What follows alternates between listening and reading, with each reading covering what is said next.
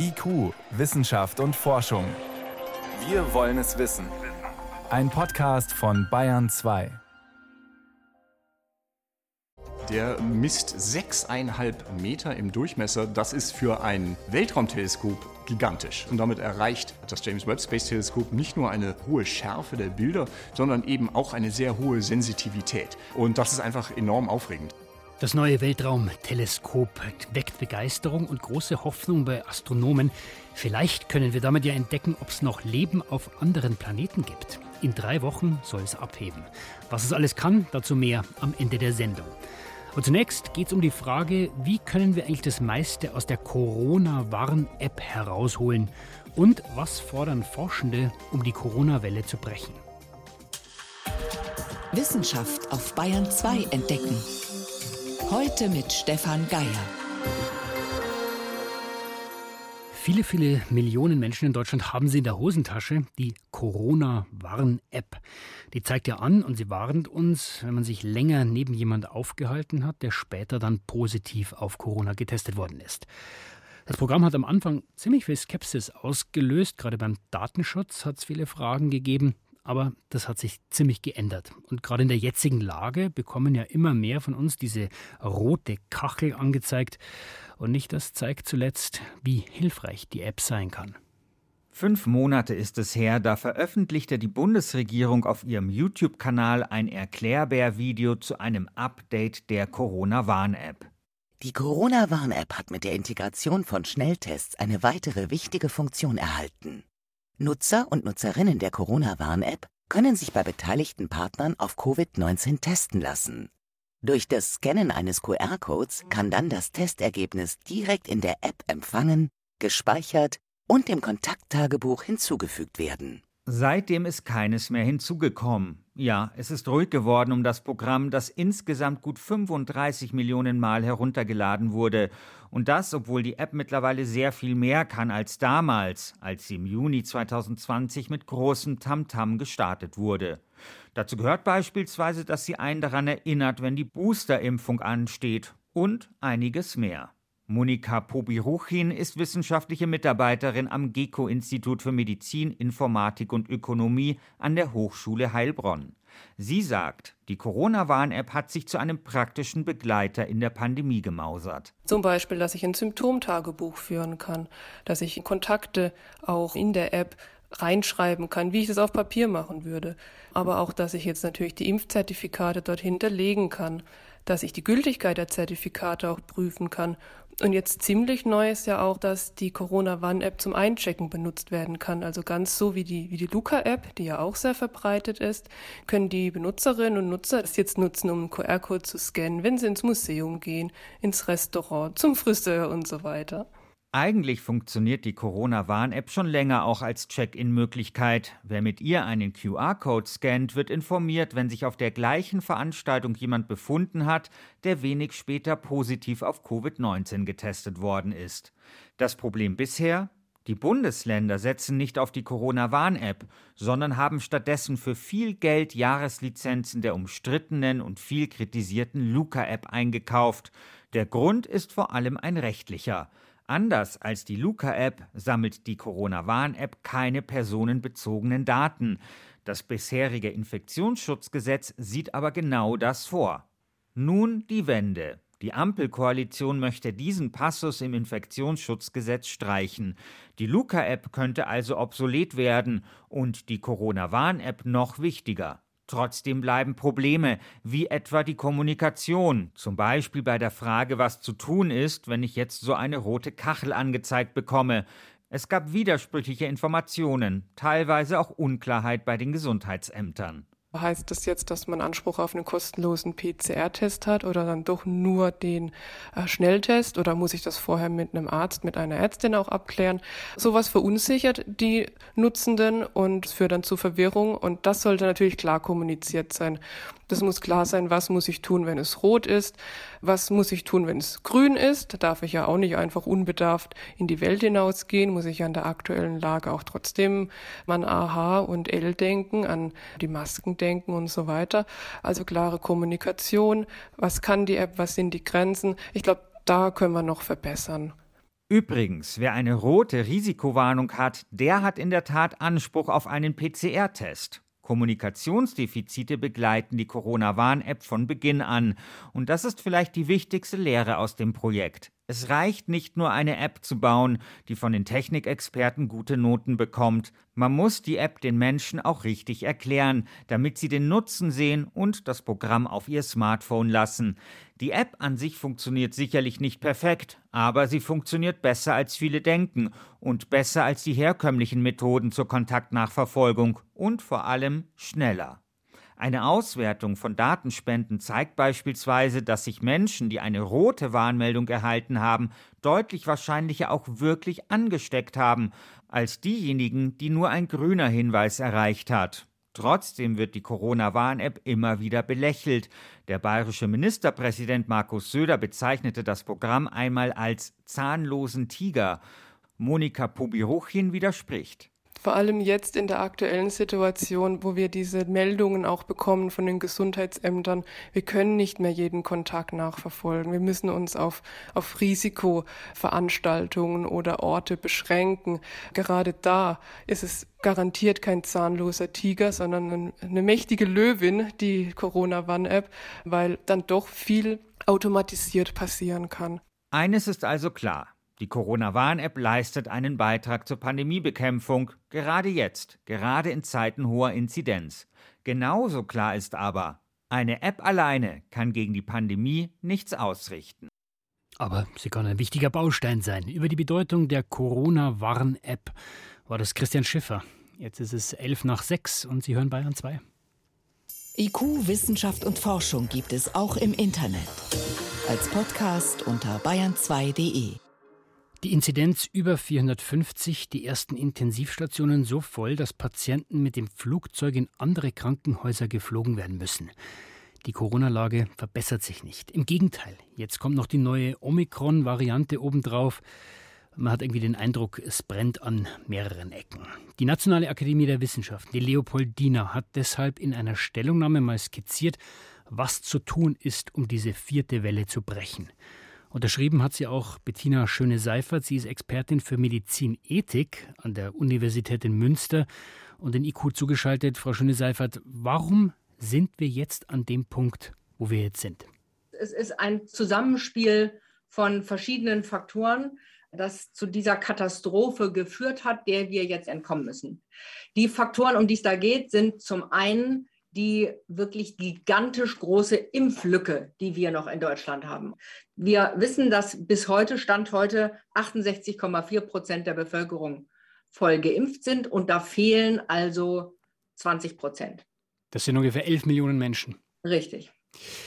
Trotzdem müssen wir ja unterscheiden. Also wir haben zwei Sachen zu tun. Erstmal müssen wir diese vierte Welle brechen. Da hilft uns die unmittelbare Impfung jetzt noch nicht. Und zweitens dann eben langfristig dafür sorgen, dass nächstes Jahr nicht wieder wir vor der gleichen Situation stehen. Kommen wir erstmal zu, dem, zu den kurzfristigen Maßnahmen. Was würde uns sofort helfen? Wenn wir jetzt anfangen, die Impflücke zu schließen. Es geht ja nicht nur um die Nicht-Geimpften. 30 Millionen Auffrischungsimpfungen möglichst bis Weihnachten. Frage ist, ist das kurzfristig? Wir sind also jetzt bei über 40 Millionen Impfungen, die so schnell wie möglich hingekriegt werden müssen. Bis wir das hingekriegt haben werden, hoffentlich, müssen Kontaktbeschränkungen her, die das weitere Infektionsgeschehen so lange bremsen, bis dieser andere Schritt möglichst gegangen ist. Und das heißt in jedem Fall Kontaktbeschränkungen, wo immer das freiwillig geht. Da muss man an die Vernunft von uns allen appellieren und angeordnete weitere Kontaktbeschränkungen, zumindest in den Hotspots. Und das sind dann auch Kontaktbeschränkungen für bereits vollständig geimpfte, weil diese Differenzierung, wer hat noch genügend Impfschutz und wer nicht, schwierig ist und weil wir ja auch wissen, Stichwort Impfdurchbrüche, dass auch die vollständig geimpften mit noch gutem Schutz weiter anstecken können, wenn auch in viel, viel geringerem Maße. Die Maßnahmen, die wir jetzt haben, da geht es vor allem um 2G, 2G Plus. In manchen Bundesländern haben wir so eine Art Lockdown für ungeimpfte momentan. Reicht aber nicht aus, Ihrer Ansicht nach. Wenn wir so weiterfahren wie bisher, dann werden wir im Januar tägliche Todeszahlen von über 600 haben. Und wenn man das so ließe, wie wir es bisher haben, wären wir bei über 600. Wenn man so hart wie möglich eingerätscht, würde man das auf ein Sechstel reduzieren können. Das ist schon schlimm genug. Und die, die jetzt sterben, weil sie infiziert sind, an deren Tod können wir schon gar nichts mehr ändern. Von 50.000, die sich anstecken, sterben eben statistisch 400 an den Folgen dieser Infektion. Wenn man das so aufzählt, merkt man, das, was wir jetzt machen, reicht noch nicht. Muss man dann nicht an irgendeinem Punkt dann so ehrlich sein und sagen, wir brauchen einen Lockdown flächendeckend für alle, geimpft, ungeimpft, völlig egal? Das ist eindeutig klar eine Sache der Politik, weil hier eben unterschiedlichste Wertungen mit ins Spiel kommen. Aber dass mehr geschehen muss, auch in puncto Kontaktbeschränkung als bisher, das ist vollkommen klar, wenn wir nicht diese schon vor Augen gestellten über 600 Todesfälle am Tag haben wollen. Einen Bereich nehmen Sie aus in dieser Stellungnahme, das sind die Schulen. Warum? Wir sind ganz entschieden der Meinung, dass die psychosozialen Nachteile, die damit verbunden sind, dass Kitas und Schulen wieder auf Schließung oder Wechselunterricht umgestellt werden, so massiv sind, dass Schulschließungen wirklich die absolute Ultima Ratio wären, die sich niemand wünscht und die wir so lange wie möglich zu vermeiden empfehlen. Ein Punkt ist Stichwort auch die Impfpflicht. Da empfehlen Sie eine stufenweise Einführung, wenn wir gerade bei den Schulen sind. Sie empfehlen die Impfpflicht zuerst für Menschen, die mit besonders gefährdeten Menschen zu tun haben, also vor allem im Gesundheitsbereich. Trotzdem, es gibt immer noch einige Lehrer, die nicht geimpft sind, die sich auch nicht impfen lassen wollen. Warum keine Impfpflicht für die? Wir sagen, das wäre die nächste Stufe für eine Impfpflicht und wir sind in der Tat in dieser Arbeitsgruppe auch alle der Meinung gewesen, dass eine allgemeine Impfpflicht ethisch und rechtlich vertretbar ist. Die braucht aber etwas mehr Vorlauf. Man bekommt inzwischen manchmal, Frau Schöne-Seifert, das Gefühl, die Stimmung kippt immer häufiger. Das sind die Geimpften auf der einen Seite, die Ungeimpften auf der anderen Seite. Der Ton wird teilweise schon sehr rau. Dabei geht es ja eigentlich um unser aller Gesundheit, also Bestreben, dass wir alle diese Zeit hinter uns bringen. Wie können wir denn weiterkommen ohne diese Spaltung? Herr Geier, das ist natürlich wirklich genau die zentrale Frage für die gesellschaftliche Ethik, die uns alle so sehr bewegt. Ich finde es nicht unplausibel, was man jetzt zunehmend auch von Sozialwissenschaftlern und Psychologen, die auf diesem Gebiet forschen, hört, nämlich dass die Spaltung der Gesellschaft, die wir ja wirklich vor allem in den deutschsprachigen Ländern beobachten, durch eine allgemeine Impfpflicht nicht noch größer wird. Das ist ein Schaden, den wir schon haben. Äh, und wir werden hinterher ganz gewiss auf verschiedensten Ebenen darüber nachdenken müssen und dann vor allem Konsequenzen ziehen, wie wir die Gesellschaft wieder dichter zusammenschweißen können. Das heißt, wir kapitulieren dann mit in, Argumenten. Ja, ich glaube, dass wir das tun und mit moralischen Argumenten schon gar. Und wir werden neu überlegen müssen, wie wir das soziale Klima in unserer Gesellschaft mehr dazu kriegen, Gemeinsinn zu entwickeln und zu verstehen, dass nicht der Einzelne gegen die abstrakte Gesellschaft steht, sondern dass wir alle diese Gesellschaft bilden und dass schließlich ja auch die ungeimpften, die sich impfen könnten, davon profitieren, dass wir erstens Impfschutz, zweitens Intensivmedizin und drittens Vorsorge an allen anderen Ecken und Enden für sie auffahren. Aber das heißt, verstehe ich Sie dann richtig? Also es gibt einen Punkt, da sind die Argumente am Ende, da geht es dann nur noch mit Druck und nicht mehr mit Werben und dann lieber die Spaltung in Kauf nehmen, Pandemie in den Griff bekommen und dann versuchen wieder zusammenzuführen. So sehe ich es. Ich glaube auch, dass die Spaltung jetzt nicht noch größer wird. Die haben wir schon. Die ist wirklich entsetzlich und macht ja uns allen schlaflose Nächte. Wahrscheinlich hätte niemand vorhergesehen, dass das eine so große Anzahl von hartnäckigen Gegnern äh, der, der Impfung ist, die ja aus ganz unterschiedlichen Lagern kommen. Aber es ist in der Summe bedrückend. Die Nationale Akademie der Wissenschaften Leopoldina hat skizziert, was es zu tun, um die vierte Welle zu brechen und was, damit wir langfristig auch gesellschaftlich aus dieser sehr schwierigen Lage rauskommen. Das hat uns Bettina Schöne-Seifert eingeordnet. Sie ist Medizinethikerin an der Universität in Münster. Vielen Dank für das Gespräch. Ich danke Ihnen, Herr Geier. Bayern 2. Wissenschaft schnell erzählt. Dafür ist Priska Straub ins Studio gekommen. Mhm. Priska, los geht's mit Omikron, dieser neuen Coronavirus-Variante. Da gibt es ja. viele Spekulationen, wenig Fakten, aber auf jeden Fall machen sich viele Sorgen. Ja, wie gesagt, weil Omikron vielleicht noch mal ansteckender sein könnte als Delta. Inzwischen haben wir drei Fälle, die in Bayern bestätigt sind. Also keine gute Neuigkeit. Aber der Mainzer Impfstoffhersteller BioNTech hat heute schon mal angekündigt, dass er jetzt an einem angepassten Impfstoff arbeitet für alle Fälle. Um keine Zeit zu verlieren. Oder? Ja, das ist ja ein Vorteil dieser mRNA-Technologie, dass man da relativ leicht sozusagen Impfstoff-Updates machen kann für neue Varianten. Der bisherige Impfstoff, der ist ja immer noch auf den ursprünglichen Virustyp aus Wuhan ausgerichtet. Mhm. Da hat man schon lange darüber diskutiert, ob mit Delta nicht sowieso schon längst da ein Update fällig wäre und sollte Omikron jetzt tatsächlich noch mal ansteckender sein, dann wäre das bestimmt soweit. Die Laboruntersuchungen dafür sind jetzt jedenfalls angelaufen. Was genau läuft in deinem Labor? Ja, als erstes nimmt man die Antikörper von Geimpften und die werden dann mit dem Spike-Protein der neuen Variante konfrontiert. Da kann man dann als erstes sehen, wie gut das Virus unschädlich gemacht wird. Und wie lange dauert das? Na, nur die Entwicklung von dem neuen Impfstoff etwa sechs Wochen kalkuliert BioNTech, aber Produktion und Verteilung ist da noch nicht eingerechnet. Dann zum Thema Klimaerwärmung. Da gibt es eine neue alarmierende Beobachtung aus der Antarktis. Bestimmten Kaltwasserfischen im Südpolarmeer wird es ungemütlich. Bis zur Mitte des Jahrhunderts, da soll es dort mindestens ein Grad wärmer werden. Aber man kann schon jetzt beobachten, das Verhalten der Fische, das ändert sich. Einigen wird es schon jetzt zu warm. Und was tut dann der Kaltwasserfisch, wenn es ihm zu warm wird? Ja, abwandern geht nicht in der Antarktis, aber man kann eben sehen, es gibt sogenannte Verhaltensauffälligkeiten einiger Arten, die fächern sich sich neuerdings mit ihren Flossen seltsam irgendwie Wasser zu oder Und so. Da wedeln sie sich dann kühleres Wasser zu, oder wo? Ja, man hat es erst gedacht, aber ähm, offenbar ist es ein bisschen anders. Sauerstoff ist im kalten Wasser besser löslich. Wird es zu warm, dann muss sich der ganze Stoffwechsel des Fisches umstellen. Die Atmung verändert sich. Und wenn manche Fischen dann diese komischen Bewegungen machen, also auch so Brustflossen abspreizen und sowas, dann tun sie das vielleicht, um die Kiemenatmung zu unterstützen, um mehr Sauerstoff zu bekommen. Aber natürlich geht es nur bis zu einem gewissen gewissen Punkt, irgendwann ist da auch Schluss. Dann noch ein ganz anderes Thema zum Schluss, die Evolution unserer großen Zehe. Ja, worum geht es da, warum wir so gehen, wie wir gehen? Ja, es geht um die Funktion, für die unser großer Zeh steht. Mit dem kann man sich nämlich abstoßen beim Laufen. Und der große Zeh ist insofern was ganz Besonderes, auch weil er parallel steht zu den restlichen vier Zehen. Weil alle Zehen in eine Richtung weisen. Ganz genau. Bei den übrigen Primaten ist es ja anders. Da ist der Zeh abgespreizt. Das ist dann besser zum Klettern.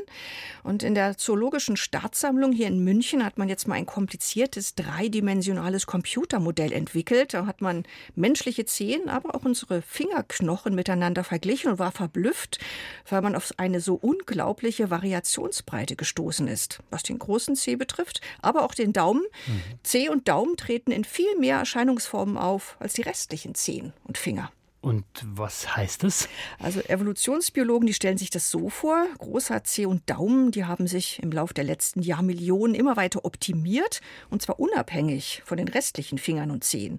Die haben damit sozusagen das größte evolutionäre Entwicklungspotenzial. Man hat ja manchmal vielleicht sogar das Gefühl bei manchen Menschen, der große Zeh, der passt optisch gar nicht so zum Rest des Fußes. Der sieht irgendwie eigenständig aus. Also er passt nicht, ist aber ganz wichtig für ja. unsere Stabilität, der große C. Vielen Dank, Priska Straub, für die Kurzmeldungen.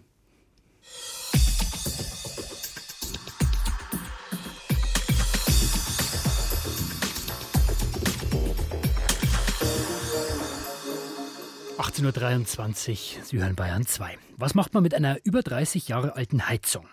Man hofft, dass sie irgendwie stabil läuft, gerade jetzt, wo es kalt wird, dass man über den Winter kommt damit. Aber irgendwie weiß man auch, irgendwann muss sie ersetzt werden. Solche oder so ähnliche Gedanken haben auch Astronomen, wenn sie an das Hubble-Weltraumteleskop denken. Das kreist seit 1990 um die Erde und es hat uns und Wissenschaftlern unglaubliche Einblicke in unser Universum geliefert. Aber schon seit einigen Jahren ist klar, Hubble braucht einen Nachfolger. Gerade wenn wir zum Beispiel Fragen beantworten wollen wie, gibt es vielleicht doch auf anderen Planeten auch noch Leben?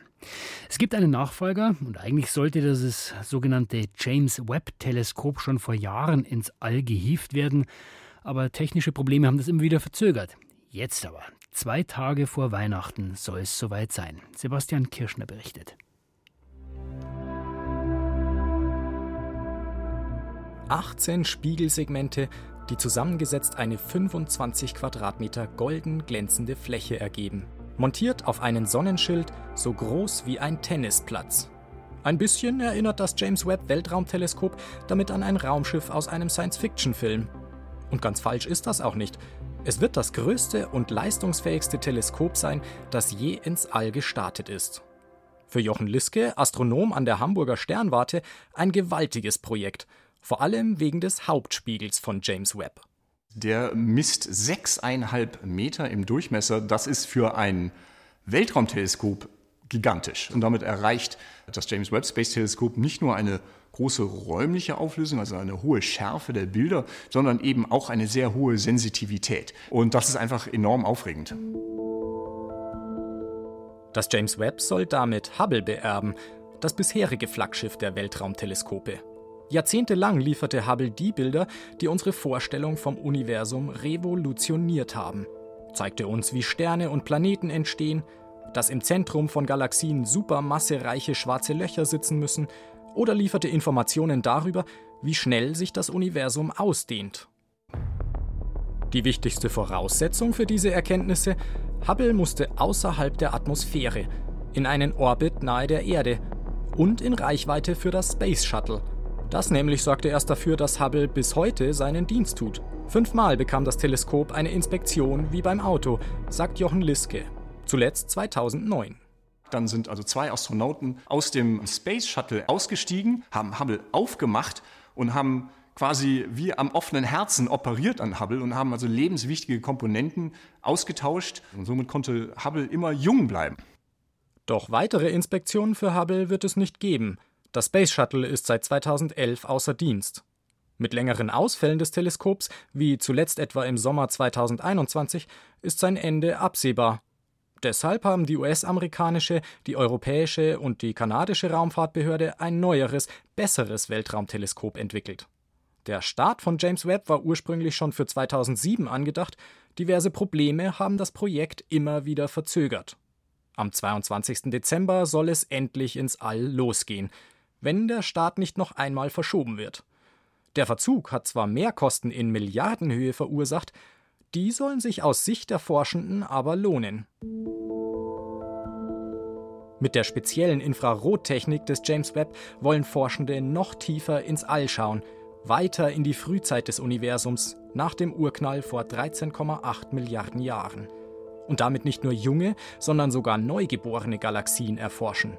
Mit Hilfe von Spiegeln, die hundertmal empfindlicher für das schwache Licht des Weltraums sind als die von Hubble. Doch dafür muss das James Webb noch viel weiter von der Erde weg. Das kommt in einen sogenannten Lagrange-Punkt. Das ist ein Punkt, der mit der Erde zusammen um die Sonne rotiert. Und dieser Punkt ist etwa 1,5 Millionen Kilometer von der Erde entfernt. Und das muss so weit weg, denn die thermische Infrarotstrahlung, die würde das Teleskop sozusagen blenden. Deswegen hat es auch einen fünffachen Hitzeschild sozusagen, wo es sich abschirmen kann gegen die Strahlung von der Sonne und von der Erde.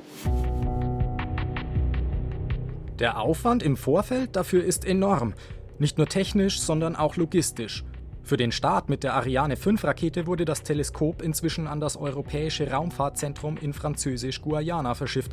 Streng geheim und damit geschützt vor einem möglichen Piratenüberfall.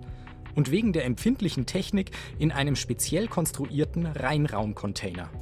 Nach dem Start ins All wird es einen Monat dauern, bis das Teleskop sein Ziel erreicht hat. Erst dann werden die wissenschaftlichen Instrumente eingeschaltet und getestet. Und erst ein halbes Jahr später beginnt die eigentliche Arbeit des James Webb Teleskops. Mit seinen 6,5 Meter Spiegeldurchmesser passt das Teleskop überhaupt in keine Rakete rein. Das bedeutet, dass sich dieses Teleskop origami-mäßig zusammenfalten muss, dass es sich dann natürlich hinterher im Weltraum auch auseinanderfalten kann. Da darf nichts, aber auch wirklich gar nichts bei schiefgehen. Denn wir können diesem Teleskop nicht mehr zur Hilfe eilen, wenn es erstmal in den Weltraum geschossen worden ist. Und das bei einer geplanten Projektdauer von fünf Jahren. Wenn alles gut läuft, vielleicht auch zehn Jahren, so schätzt Astrophysiker Jochen Liske. So lange soll zumindest der Treibstoff reichen. Die Erwartungen an das James Webb sind also hoch. Wann sind die ersten Sterne und Galaxien entstanden? Wie bilden sich schwarze Löcher? Gibt es auch auf anderen Planeten Leben? Auch wenn das neue Superteleskop damit oft als Nachfolger von Hubble bezeichnet wird, ausrangiert wird das Hubble-Weltraumteleskop deswegen aber nicht. Die Idee ist, dass Hubble und James Webb sich gegenseitig ergänzen. Und das wollen Forscher natürlich noch so lange wie möglich nutzen. Dann haben wir also bald zwei richtig starke Augen im All. Zwei Weltraumteleskope, eins alt, immer noch gut, und eins, James Webb, brandneu. Ob dann beim Start auch alles funktioniert, das hören Sie natürlich hier bei uns in IQ. Und für heute war es das von IQ. Am Mikrofon war Stefan Geier.